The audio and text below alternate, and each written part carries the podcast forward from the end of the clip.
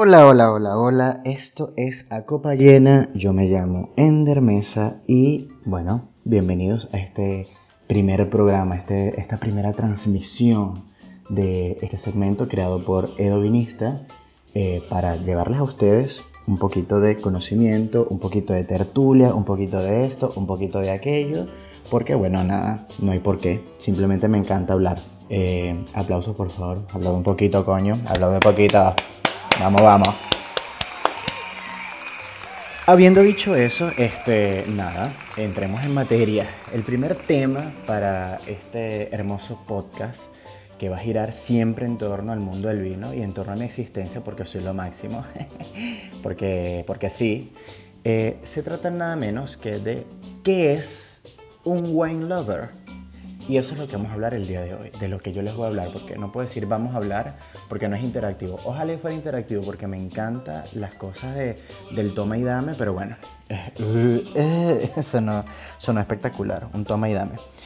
Entonces, mis queridos, ¿qué es un wine lover? Actualmente es un término que se está utilizando mucho, algo que se ha popularizado, algo que está como en la palestra que subió como espuma, pero en sí es bastante simple, es muy sencillo, no tiene, no, no tiene una quinta pata el gato, es un amante del vino. Eso es lo que significa, amante del vino. Eso fue todo por hoy. Muchas gracias por escuchar. Eh, esto fue a copa no, mentira, mentira, mentira. Vamos con seriedad. Pero bueno, ahora sí, con mucha, con mucha seriedad, ¿Qué es un wine lover? Realmente es toda una declaración de intenciones, ¿ok? Para mí, eh, y bueno, lo que, lo que estoy investigando, lo que estuve por ahí chusmeando, es que los wine lovers les encanta presumir sobre los vinos, presumir sobre el mundo del vino y de sus conocimientos, pero no van de expertos, ¿ok? Son personas que no tienen rasgos comunes para que, o sea, que los delaten o que para identificarlos enseguida mira, ese que vaya es un wine lover. No, no, no. Pero sí que los puedes identificar por muchas características que ellos mismos han convertido en patrones. ¿Cuáles patrones? Como por ejemplo, yo podría decir que son todas estas personas que le toman foto a las etiquetas del vino que se van a tomar para publicarlas, para alardear de lo que se están tomando y lo que están probando. También puede ser que normalmente algunos, no todos, ok, no todos, no quiero que, no quiero que encasillemos todo el concepto, pero tienen algún tipo de blog informativo sobre etiquetas.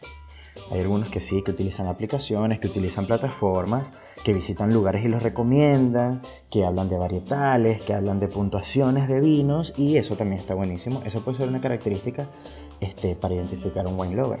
También puede haber o puedes contar como una característica de que son personas que tienen más vino que comida en la heladera. Yo particularmente considero que soy uno de esos, capaz no en la heladera, pero también eh, puede ser personas que aparte de que tienen la, heladera llena de, vino, tienen una cava o una heladera pequeña especial para vinos. Eso puede ser una característica. O también puede ser una persona que recorre muchas vinotecas sin importar la distancia que exista, buscando y buscando y buscando y buscando etiquetas de vino que se le metan en la cabeza, porque eso también es una característica importante. Cuando se les mete una etiqueta en la cabeza o algún vino que les recomiendan y realmente les interesa probarlo, eso te lo buscan hasta el fin del mundo.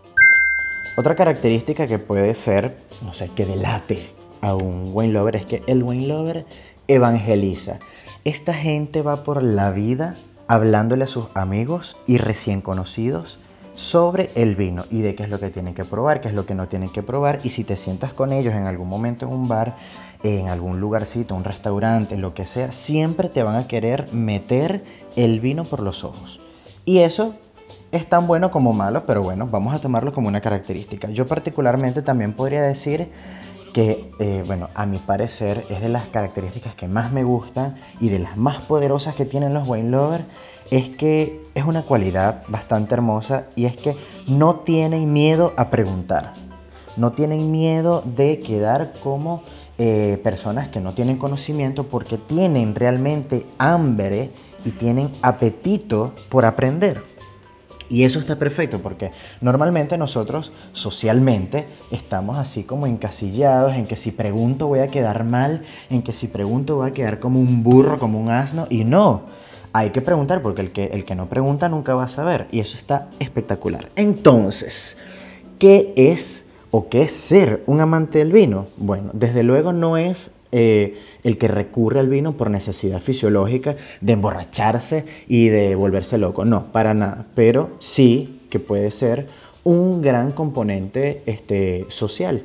Realmente el ser amante del vino va de la mano con socializar, con hacer nuevas amistades, con hacer nuevos contactos, por pasar buenos momentos, por crear buenos momentos y eso a mí realmente me fascina. El amante del vino no es necesariamente un experto del vino, ¿ok?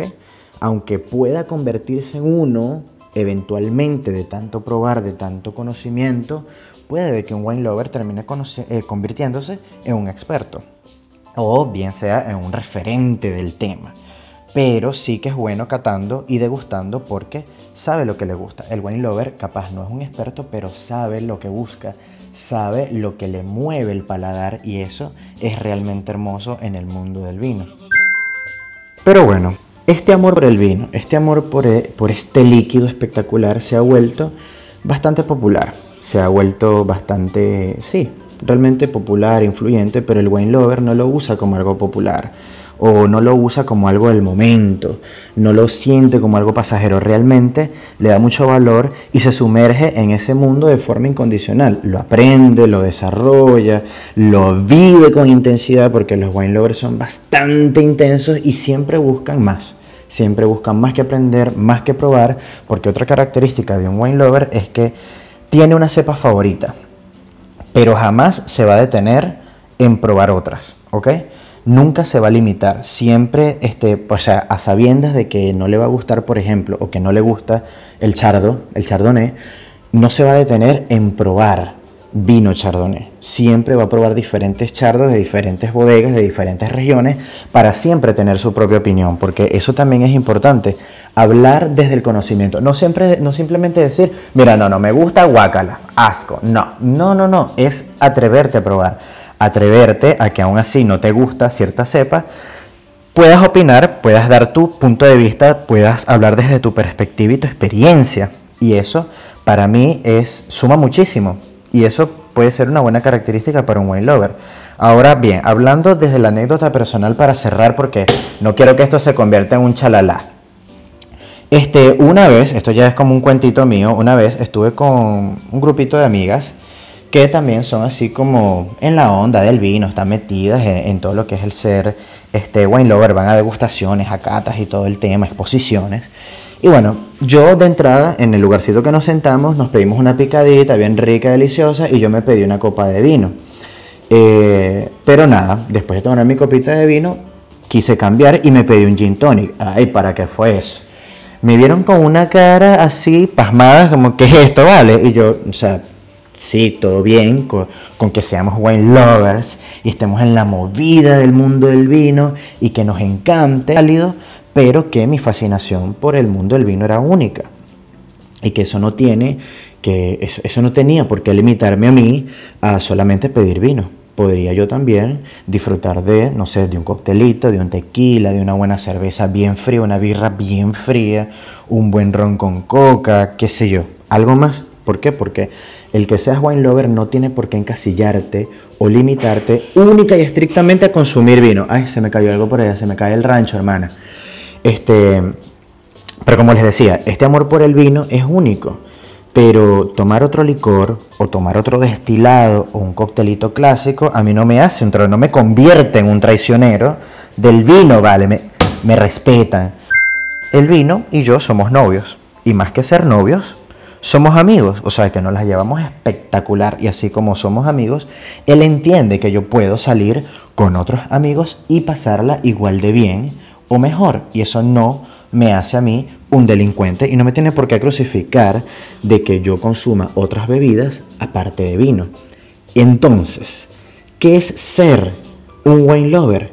Es tener una relación con el vino no tóxica.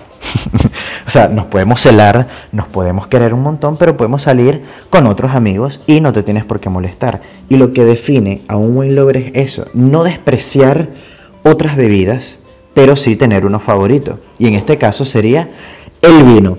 Claro que sí, aplausos. Eso fue, chicos, mi primer podcast, que es un wine lover. Y lo podemos seguir desarrollando en otros capítulos porque me gustó esto, la pasé genial. Y eso que fueron unos pocos minutos. Me encantó, me fascinó. Esto me va a adicionar, ya lo vi. Así que nada, gócenme que me les voy, les doy este, no sé, les mando un saludo, les mando un beso con lengua y nos escuchamos en una próxima entrega. I love you. Delicious.